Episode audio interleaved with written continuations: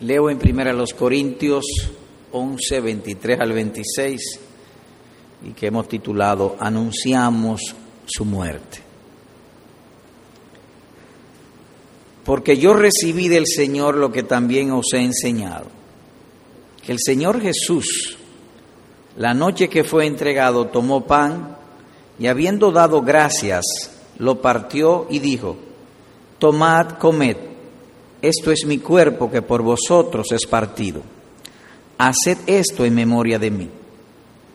Asimismo tomó también la copa después de haber cenado, diciendo, esta copa es el nuevo pacto en mi sangre. Haced esto todas las veces que la bebiereis en memoria de mí.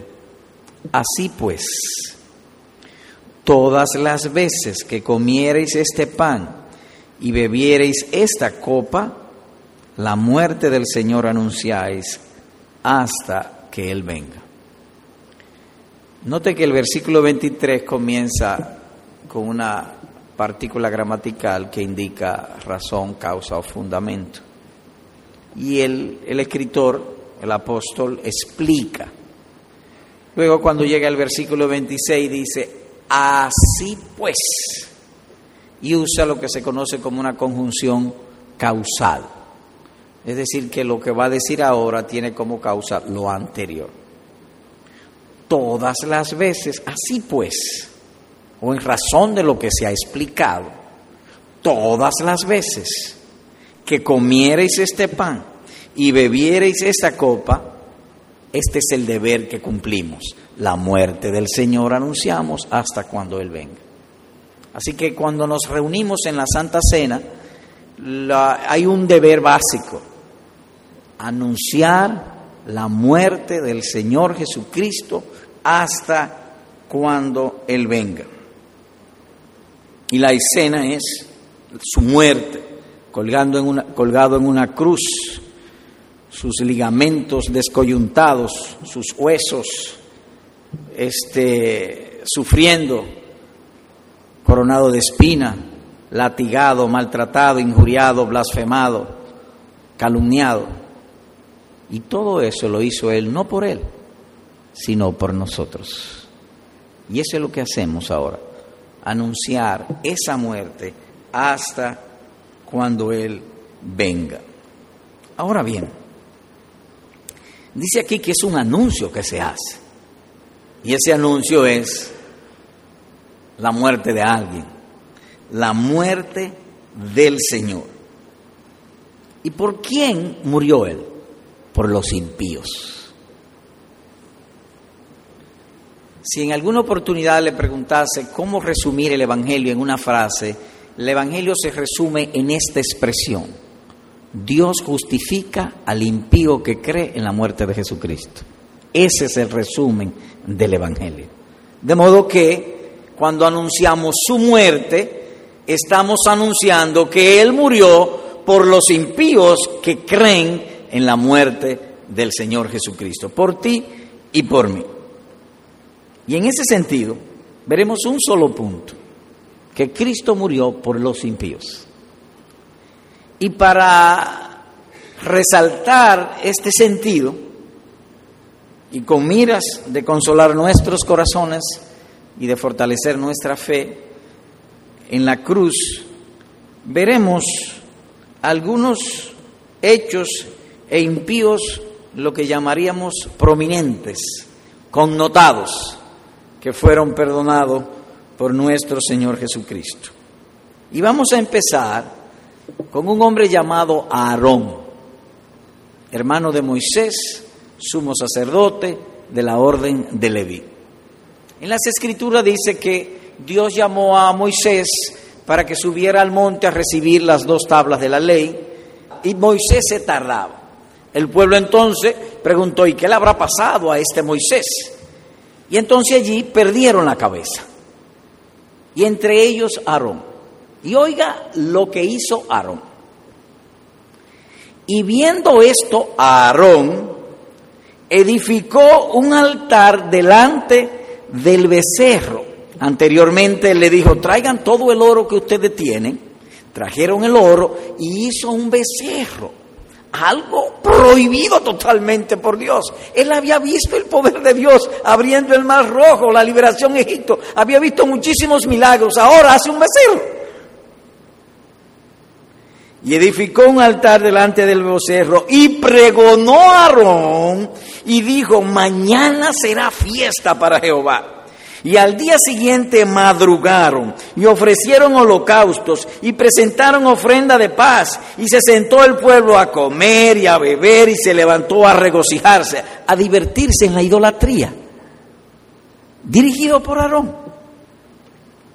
Entonces Jehová dijo a Moisés, anda, desciende, porque tu pueblo que sacaste de la tierra de Egipto se ha corrompido pronto se han apartado del camino que yo les mandé, se han hecho un becerro de fundición y lo han adorado. Éxodo capítulo 32, versículos 5 al 7. Así que cuando anunciamos la muerte del Señor Jesucristo, anunciamos que Cristo pagó por los pecados de Aarón.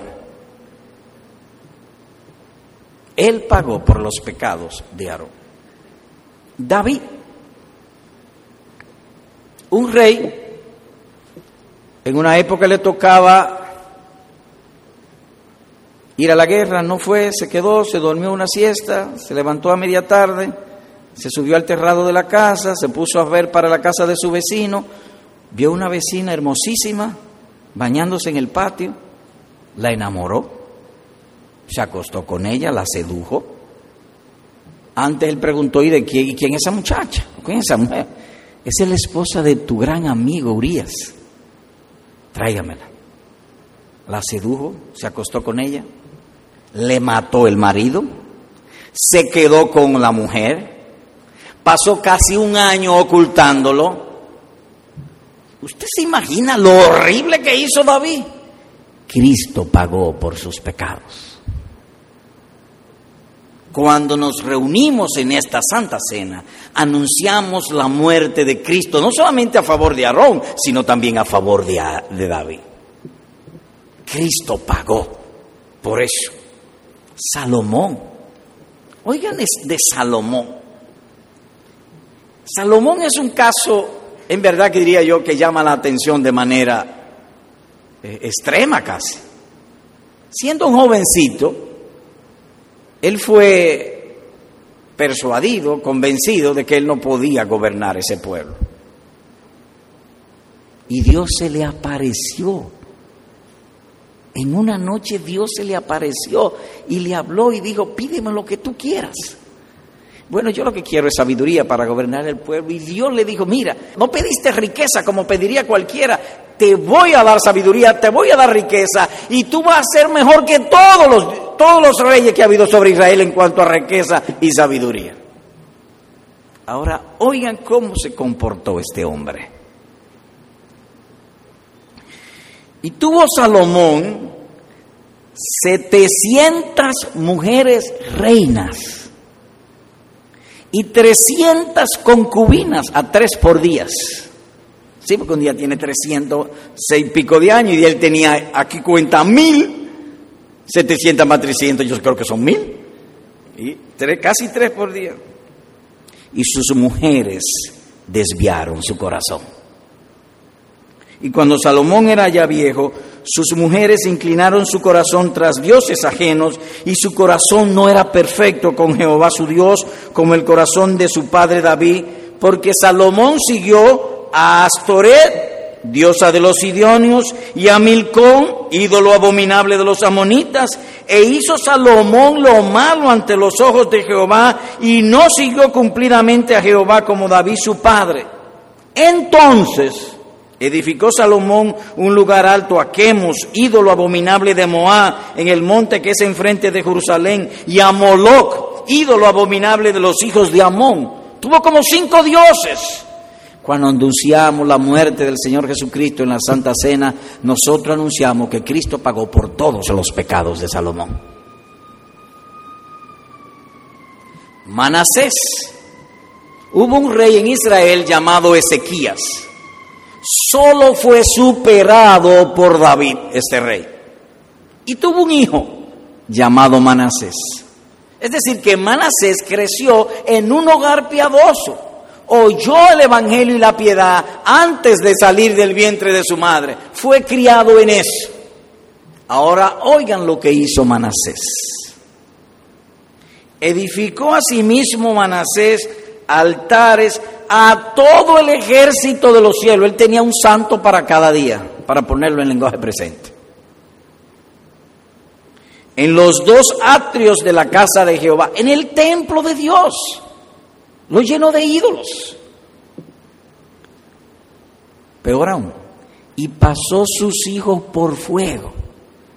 En otras palabras, eso significa que, que cuando uno tiene una calamidad o un problema, uno multiplica la oración para buscar el favor de Dios. Él cogía un hijo y lo quemaba. Eso hizo Manasés. Y pasó sus hijos por fuego en el valle del hijo de Inón y observaba los tiempos, miraba en agüero, era dado a abominación y consultaba a adivinos y a encantadores. Se excedió en hacer lo malo ante los ojos de Jehová hasta encender su ira. Segunda de Crónica, capítulo 33, versículos 5 al 6. Manasés vivió como que su hobby era arruinar la religión verdadera. Lo que costó más de 20 años a su padre, lo destruyó en varias horas. Cuando anunciamos la muerte de Cristo en las Santas Cenas, anunciamos que Cristo pagó por todos los pecados de Manasés. Una mujer pecadora. En el libro de Lucas, en el capítulo número 7, habla de que Simón, el fariseo, invitó a Cristo, al Señor Jesús, a comer allá, lo invitó a su casa. Y dice así, cuando vio esto el fariseo que le había convidado, dijo para sí, este si fuera profeta conocería quién y qué clase de mujer es la que le toca, que es pecadora. Lucas capítulo 7, versículo número 39. Esta mujer, y hago aquí un contraste, todos nosotros somos pecadores, por debilidad somos pecadores, heredamos una naturaleza caída en Adán y no podemos evitar el pecado, pero en el caso de ella no fue por debilidad, fue por práctica. Su fama era su mancha, era famosa por la mancha moral que tenía. Era mujer pecadora. Cuando anunciamos la muerte de Cristo en la Santa Cena, anunciamos que Cristo pagó todos los pecados de esta mujer pecadora. Pedro. Oigamos la negación de Pedro. Un poco después, acercándose los que por allí estaban, dijeron a Pedro, verdaderamente también tú eres de ellos. Porque aún tu manera de hablar te descubre. Eso fue como si estuviésemos en la capital y fuera el asunto allá y entonces un cibaeño habla, tú eres cibaeño, no diga que tú no eres cibaeño. Así que el, el hablar de él se notaba que era Galileo y que andaba cerca de Jesús. Por tu hablar se nota, tú eres Galileo, no puedes, no puedes negarlo. Tú conoces a este hombre, tú eres de los de ellos. Oigan la respuesta. Entonces Pedro comenzó a maldecir y a jurar. Dice que comenzó a decir que lo hizo varias veces. Es como si él hubiese dicho, mira, te juro que yo no conozco a ese tipo. ¿Qué sé yo quién es ese tipo? Es un asunto tuyo, yo no lo conozco. Maldecir y a jurar que no, no conocía a ese, ese hombre. Cuando anunciamos la muerte de Cristo en la Santa Cena, anunciamos que la negación de Pedro fue pagada en la cruz del Calvario.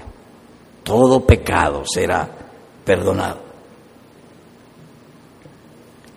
Pablo, oiga sus terribles maldades.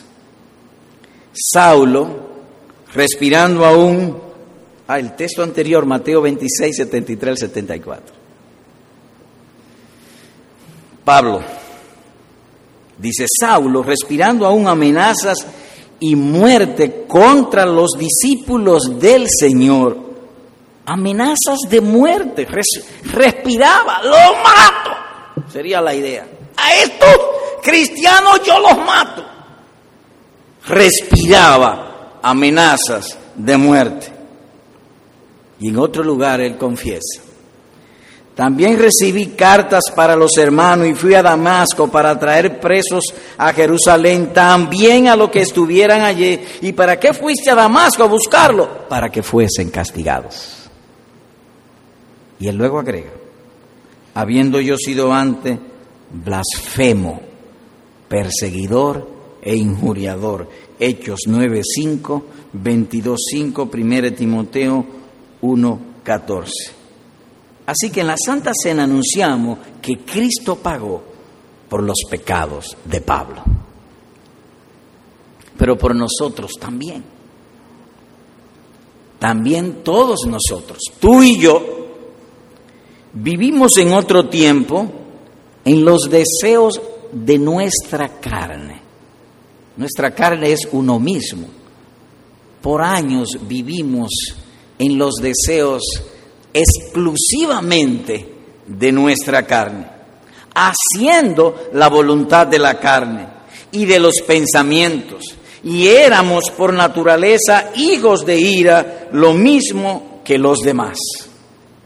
Éramos en otro tiempo insensatos, rebeldes, extraviados, esclavos de concupiscencias y deleites diversos, viviendo en envidia, malicia, aborrecibles y aborreciéndonos unos a otros. Eso éramos tú y yo. Toda la vida la pasamos así. Efesios 2.3, Tito 3.3. En la Santa Cena anunciamos que Cristo pagó por nuestros pecados. Por eso cantamos con tanto entusiasmo el poder de la cruz. Nos gloriamos en el Señor Jesucristo. Nuestra gloria es la cruz del Señor Jesucristo. Señor predicador, yo le tengo una pregunta. Ay, ¿cuál es la pregunta?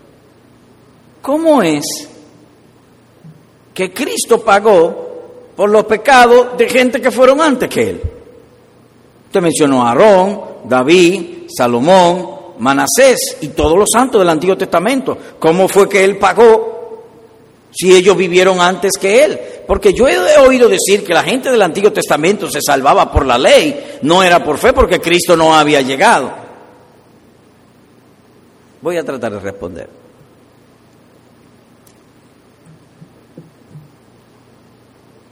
¿Cuál era la esperanza de todos los creyentes del Antiguo Testamento?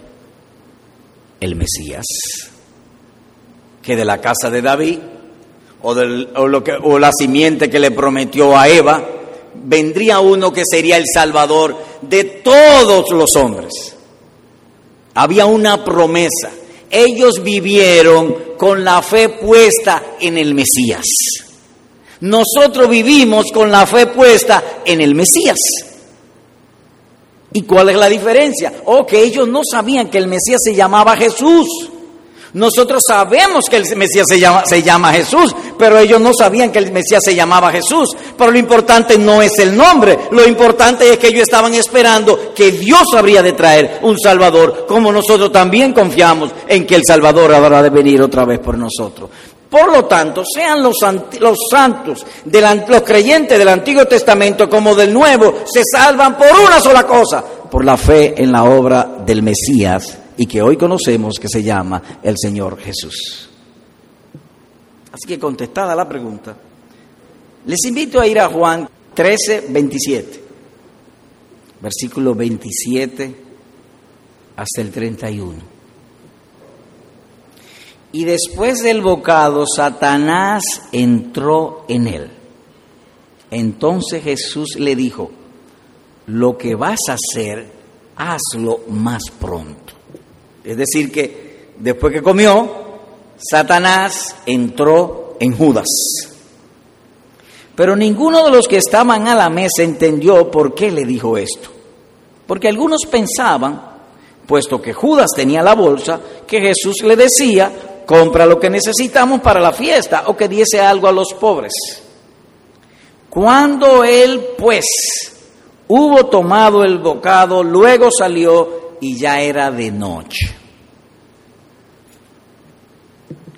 En otra palabra, que Judas ya salió para cometer su traición y entregar al Señor Jesucristo a los ancianos, al sumo sacerdote, para que fuese crucificado. Verso 31. Entonces, o en aquella ocasión, o después que sucedió eso, cuando hubo salido, es decir, que Judas se fue a su asunto, dijo Jesús, ahora es glorificado el Hijo del Hombre y Dios es glorificado en él. En otras palabras, que cuando llegó la hora de Él ser entregado por nuestros pecados, Él dijo, ahora es glorificado el Hijo del Hombre. Dicho de otro modo, voy a ser entregado por vuestros pecados. Y anteriormente le dijo, hazlo pronto. Tengo deseos de morir por mi pueblo, de pagar por nuestros pecados. De modo que todas las veces que nos reunimos a anunciar la muerte del Señor Jesucristo, eso es lo que anunciamos, que Él murió por nuestros pecados. De manera que, amados hermanos, en todo tiempo y en esta ocasión, nuestra seguridad descansa en su amor Aun cuando iba él a ser entregado, lo hizo con gozo, con entusiasmo, que el Padre vaya, habría de ser glorificado, con un solo objeto, anunciar su muerte por nuestros pecados. Quiere el Señor bendecir esta verdad en nuestros corazones y toda vez que tengamos nosotros dudas acerca del amor de Dios hacia nosotros, nosotros vengamos aquí, que Cristo se gozó y Dios es glorificado cuando Él pagó por nuestros pecados. Amén.